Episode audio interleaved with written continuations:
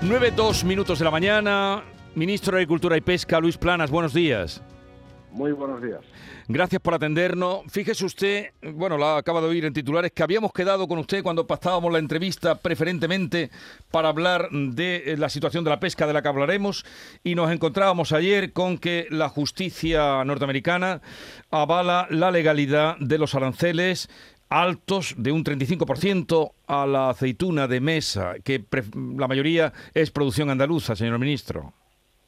Sí, bueno, efectivamente ya conocíamos esta sentencia, hemos estado en contacto también con eh, el Ministerio de Agricultura y el Ministerio de Industria, Comercio y Turismo con ASEMESA, con los representantes del sector, y lo que ha ocurrido, pues una cosa de, desgraciada, pero, pero, pero real, que es que como ganamos el caso en la OMC y Estados Unidos se allanó, es decir, va a modificar su legislación interna, pero tiene un tiempo para hacerlo, en ese tiempo el Tribunal eh, de Comercio norteamericano efectivamente ha, dictado esta sentencia, esta resolución, dándole la razón a la administración norteamericana, pero es una, una decisión que se ha tomado fuera de contexto. Es decir, eh, eh, lo que tiene que hacer ahora, y se ha comprometido Estados Unidos, y creemos en ello, es a revisar la legislación y evidentemente este incidente que es lamentable pero quedará quedará superado. Lo importante, lo importante es que nuestros productores puedan recuperar terreno en el mercado norteamericano,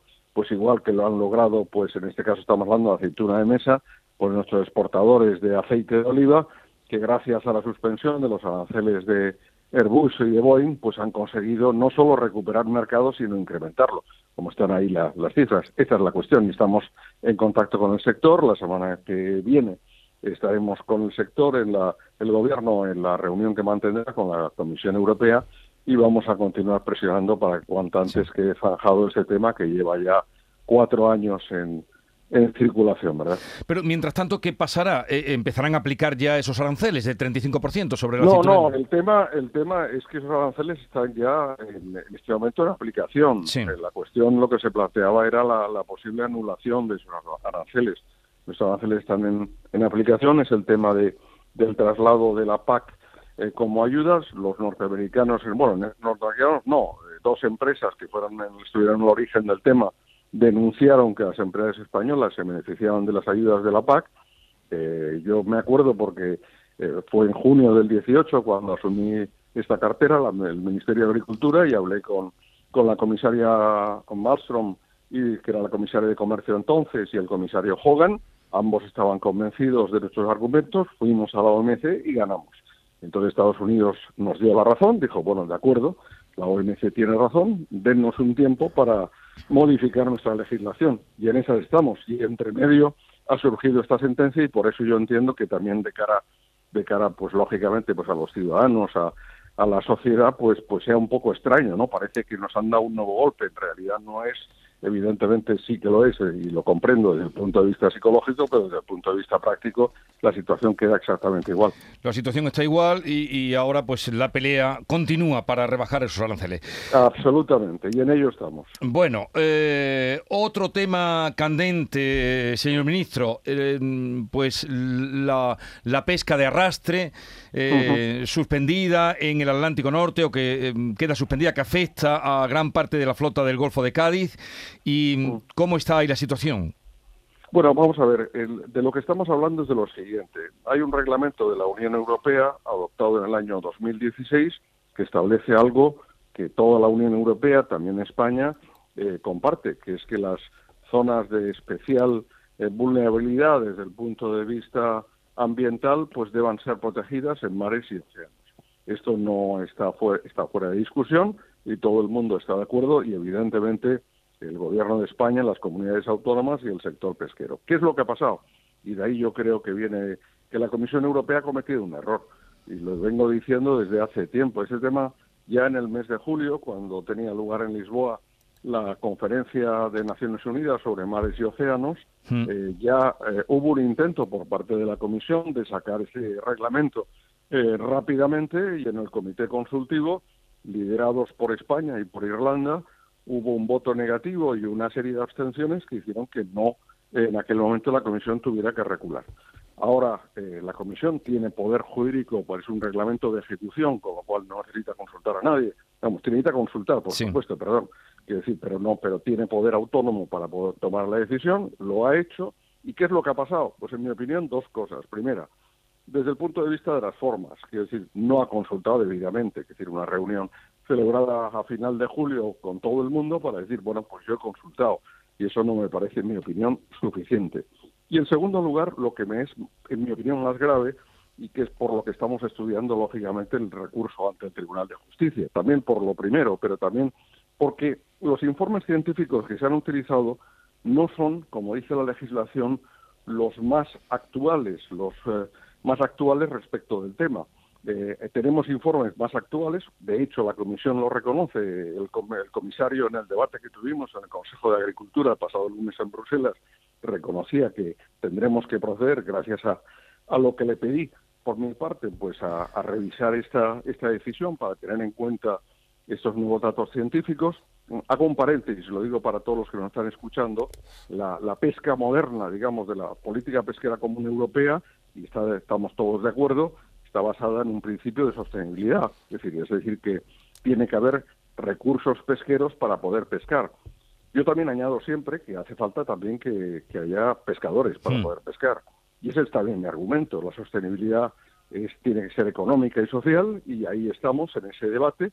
Bueno, el, lunes le pedí la suspensión y la revisión de la decisión. La Comisión no ha querido suspender y eh, estamos en esa fase de que tendremos que revisar probablemente a partir del mes de noviembre pero con independencia de ello, me parece que es un, un mal ejemplo, ¿no? Porque, porque también las relaciones entre las instituciones como entre las personas se basan en el principio de confianza, ¿no?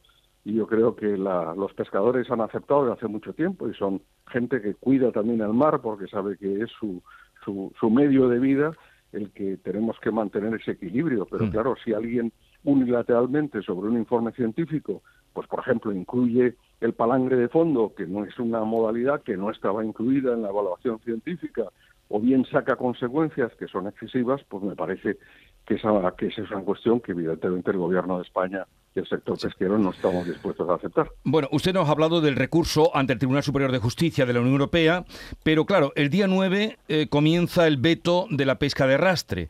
Eh, ¿El Ministerio, desde su Ministerio, contemplan pedir la moratoria? No, vamos a ver, no, es que son dos temas distintos. Ya he escuchado esta petición de moratoria y demás. Yo el lunes fui muy claro en Bruselas y además, eh, sinceramente, fui el primero en julio y el primero ahora, eh, alto y claro a la Comisión Europea, que pedíamos que se aplazara la entrada en vigor y que se produjera la revisión de la decisión. La Comisión no está dispuesta, es un reglamento que está publicado ya desde hace 20 días en el boletín oficial de la Unión Europea, por tanto entrará en vigor efectivamente, como usted dice, el día 9, y lo que estamos viendo con la Comisión no está dispuesta a posponer la entrada en vigor, y lo que estamos viendo, porque a mí me interesa evidentemente no presentar un recurso, esta no es una gestión política, es una gestión jurídica de fondo, porque es muy importante, muy importante pues la sentencia, que en su caso si finalmente presentamos el recurso, pues pueda ser adoptada por el Tribunal de Justicia, pues que, ganemos. ¿eh? Es decir, nadie va a pleitear por pleitear, y evidentemente en nombre de España y del sector lo que pretendo es ganar. Estamos en este momento trabajando, como decía, con los servicios jurídicos del Estado y en los próximos días pues ya tomaré una decisión definitiva. En mi opinión, ya lo dije en Bruselas y lo reitero hoy en esta entrevista, yo mi, digamos, mi posición es favorable a interponer este recurso, pero quiero que lógicamente nuestros abogados eh, tengan el mejor fundamento posible para ello. Bueno, entonces la entrada en vigor del veto a la pesca arrastre comienza el 9 de octubre, o sea, dentro de unos días, y, esa la mm, consejera de Agricultura de Andalucía, usted lo habrá oído ya, le habrán contado, pedía explorar, decía esa moratoria. Usted dice que eso no, eh, como estrategia no lo ve. No, vamos a ver, no, no es que no vea ni no vea, ni vea que sí ni vea que no. Yo lo que digo y agradezco mucho que la Junta de Andalucía posteriormente se haya unido y apoye lo que está haciendo el Gobierno de España y el ministro el ministro que habla, pues eh, me parece me parece muy bien, pero pero lógicamente hay que tener confianza en el conductor y lógicamente en este caso hay que ver todas las posibilidades que hay. A mí no me interesa en absoluto pedir una suspensión de la cual no esté convencido que nos la vayan a dar, simplemente por pedirla. Porque si no, este incidente, y estoy ya quizás, eh, porque usted me lo pide en esta entrevista, pues dando muchos datos en, digamos que, que, me refiero que, que, en cuanto a estrategia otros pueden pueden sin duda pues utilizar, pero pero soy una persona transparente y lo digo así de claro.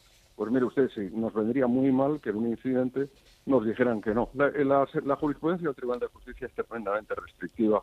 Como usted sabe, yo sé algo de ese tema, eh, pues es tremendamente restrictiva en la concesión de cualquier medida cautelar de este carácter, porque si no, lógicamente, fíjese que cada día el Boletín Oficial de la Unión Europea publica aproximadamente pues casi un centenar de actos. Si todo el mundo tuviera una posibilidad, yo aquí comprendo perfectamente el, alcance, pero lo es de cualquier medida que aparece en el, en el boletín, en el boletín oficial. Y por eso estamos en contacto con el sector, pero no creemos divisiones. Vamos a mantenernos unidos por una vez. ¿No le parece? La unión hace la fuerza, eso nos lo enseñaron desde pequeñito. claro que sí, eh, la unión hace la fuerza y también la inteligencia de saber hacia dónde se va. Vale, pues yo le agradezco que nos explique o nos haya dado cuenta también para la gente que nos está escuchando y, que sea lo mejor para nuestros pescadores. Algo más queríamos preguntarle. Eh, y usted conoce muy bien Andalucía, ha sido consejero aquí de Agricultura. ¿Están eh, que trinan los agricultores, los regantes de la Almanzora por ese recorte que se anuncia de un 40% en el trasvase del Tajo Segura, que además al ser eh, término, ser cola en este sentido, que vendría pues eh, a Murcia y después vendría a Andalucía, eh, se perjudicaría con ese recorte. ¿Eso está así o qué va a pasar? No, vamos a ver, tenemos el agua que tenemos y yo no es competencia del ministerio, yo trato y me ocupo del regadío, que es el agua en baja, el agua en alta es competencia del Ministerio de Transición Ecológica, pero evidentemente tanto el Ministerio como las cuencas hidrográficas adoptan las decisiones eh, bajo un principio precautorio y en función de, los volúmenes disponibles. Yo creo que en este momento todo el mundo, yo también, me gustaría que tuviéramos mayores caudales de agua, pero hay que, administrarlos. Yo eh, creo que ese es el fondo del tema. Bueno, ya sé, no es de su competencia, pero claro, todo lo que pasa en el campo... Eh... No, no, no, es por supuesto, por supuesto, no es de mi competencia política y administrativa porque yo no tomo esa decisión, pero le estoy dando el argumento mm. que mi colega, lógicamente, la ministra de Transición Ecológica, y que creo que todo el mundo entenderá, donde hay agua hay agua y donde no hay agua no hay agua. Y por tanto lo que hace falta es una buena gestión del tema. Yo creo que ahí, eh, y soy el primero en decirlo porque vamos a dedicar y estamos dedicando pues una cantidad que nunca ha sido tan alta en el pasado para la modernización del regadío en Andalucía y en el resto de España, que yo creo que muestra claramente que estamos apostando por el regadío por el regadío sostenible. Fíjese, de los 563 millones del plan de recuperación 123,5 millones vienen a Andalucía. Por tanto, yo creo que la apuesta está, está bien clara, ¿no? Bueno, eh, estamos hablando con Luis Plana, ministro de Agricultura y Pesca. Eh, Manuel Pérez Alcázar le pregunta, señor ministro. Ministro, buenos días. Eh, buenos días, Manuel. Creo que sí tiene que ver en este caso con su ministerio, con su departamento y afecta al problema de la sequía. se ponía sobre la mesa hace unos días, usted hacía alusión a la posibilidad de revisar a la baja los jornales necesarios en el olivar para acceder a las ayudas. no sé si, si ha estudiado ya este asunto, si sería posible que, que en esta eh, temporada que está ya empezando en Jaén hubiera una revisión a la baja de esos jornales? Bueno, vamos a ver. Eh, lo primero que tenemos que hacer, hoy estamos eh, a día 30, las comunidades autónomas nos tienen que remitir los aforos y, lógicamente, la más significativa, no hace falta que, que lo diga, y más importante, sin duda, desde el punto de vista del volumen de la producción Andalucía, en el Ministerio, con todos esos datos, publicamos el aforo nacional de España y lógicamente en función de ese aforo que previsiblemente yo creo que todos lo tenemos claro, el otro día lo veía justamente en Jaén y en Córdoba con el sector va a ser inferior, entonces habrá que tener en cuenta eh, lo que significa desde el punto de vista de los jornales, ¿no? Eh, el sector de la el sector del aceite de oliva son 32 millones de jornales en el conjunto de España 20 millones de jornales en España, incluyendo los de los propios titulares y familia que, llevan a cabo la, tarea. Y bueno, pues eh, lo bajamos en el decreto de sequía del mes de marzo de 30 a 20 días, pero lógicamente, ya lo dije públicamente y me parece sentido común, que, va a ser muy difícil alcanzar esas cifras. Por tanto, si es así, el gobierno eh, revisará lógicamente esas peonadas porque lo tenemos muy claro. Hay que apoyar a nuestro medio rural y lógicamente pues aquellos que, que no tienen la oportunidad de ganarse la vida como quisieran ganársela.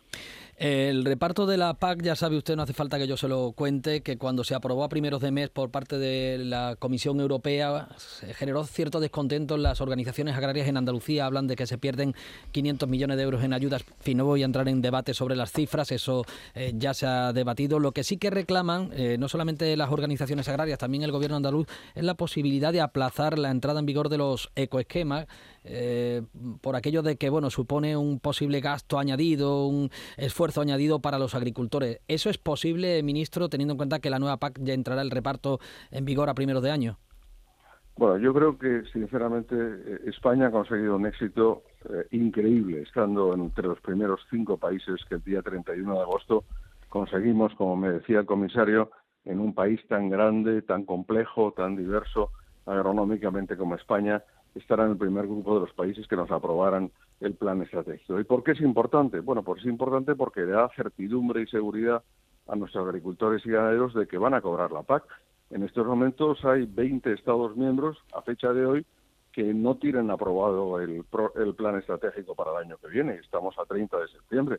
Vamos, yo creo que eso significa significa algo en cuanto en cuanto al hecho en sí. Yo en cuanto al debate, mire, yo diría mi mensaje es muy sencillo. Dejémonos ya de debates, los debates se han acabado Ahora se trata de ejecutar y de gestionar bien la PAC. No, no, nos, eh, no nos equivoquemos. Mire, mm, yo eh, cuando escucho a algunas personas hacer declaraciones y a continuación veo las cifras de ejecución de esos fondos suplementarios que reclaman, pues, pues, me, pues sinceramente me, me preocupa me preocupa porque en lugar de hablar lo que hay que hacer es ejecutar y en lugar de y en lugar de hacer peticiones suplementarias lo que se tiene utilizarlo bien porque es dificilísimo dificilísimo. Hemos conseguido un milagro. Conseguir que esta PAC eh, iguale la anterior con la salida del Reino Unido que es menos 15% de los fondos de la Unión Europea es un éxito de España. Es un éxito del presidente del gobierno es un éxito de todo el gobierno y de toda España. Y lo hemos conseguido. Y claro ahora en la aplicación tenemos que conseguir no perder un solo euro. Y a mí me preocupa mucho. No, no voy a dar más detalles, no quiero ser polémico, pero es que, sinceramente, hay gente que está muy poco, eh, digamos, situada, bien situada para dar lecciones a, a nadie. Los ecoesquemas. Es que si pidiéramos la no entrada en vigor, automáticamente se bloquearía la aplicación de la PAC y no se pagaría a nadie. Y además no es verdad que sean desfavorables. Al contrario, para las características de nuestro en, particularmente en Andalucía, nuestra realidad agronómica, es una posibilidad suplementaria de fondos. Por ejemplo, la cubierta vegetal en los cultivos leñosos o, el entierro de los restos de poda. Son todos elementos, yo creo que muy positivos para ingresos suplementarios voluntarios, que eso es lo que hay que hacer ahora. Hay que hacer mucha información, mucho asesoramiento al agricultor, y al ganadero para aprovechar bien esos fondos. En eso estamos. Y en cuanto al reparto de los fondos, mire usted, el tema es muy sencillo. Ahora que estos días hay tanto debate sobre la cuestión fiscal, aquí es lo mismo, aquí es lo mismo. Aquí hemos apoyado a, a la inmensa clase media de nuestra agricultura y ganadería. Hemos apoyado al agricultor familiar y profesional. Hemos apoyado al pequeño agricultor. Oiga, yo puse sobre la mesa la propuesta gracias a la cual 168.000 de los doscientos y pico mil perceptores de Andalucía van a poder hacerlo. Que la, puse yo, quiero decir que es que ¿cómo, cómo me van a dar lecciones de que esta PAC no está bien repartida.